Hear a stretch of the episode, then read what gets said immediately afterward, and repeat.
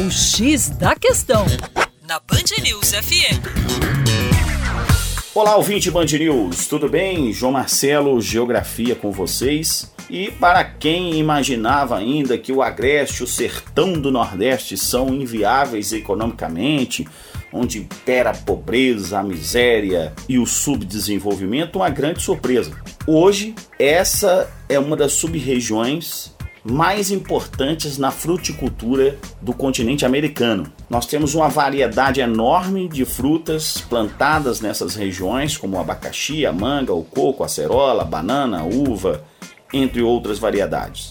Isso é possível em função de uma grata combinação de fatores naturais. O clima de alta luminosidade melhora a taxa fotossintética das plantas, a questão do solo, o solo que tem uma boa quantidade de sais minerais e a expansão de infraestruturas que possibilitam a expansão da área irrigada, como é o caso do Jaíba no norte de Minas, ou o caso do projeto Barreiras Sobradinho. E isso vem efetivamente criando condição para o aumento de produtividade nessas áreas. Além disso, o crescimento no suporte técnico, centros de pesquisa, principalmente ligados à Embrapa, desenvolvem novas variedades, desenvolvem variedades mais adaptadas às condições locais, então já aliando a quantidade à qualidade desses produtos. Em várias dessas unidades produtivas se produzem frutas orgânicas, onde essas frutas chegam com um valor estupendo no mercado europeu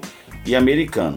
A presença tanto de fatores logísticos e estratégicos, como oferta de terras, mão de obra e principalmente a maior proximidade geográfica desse mercado europeu e norte-americano, garante uma maior viabilidade de investimentos nessa região. Para mais, acesse o nosso site educaçãoforadacaixa.com.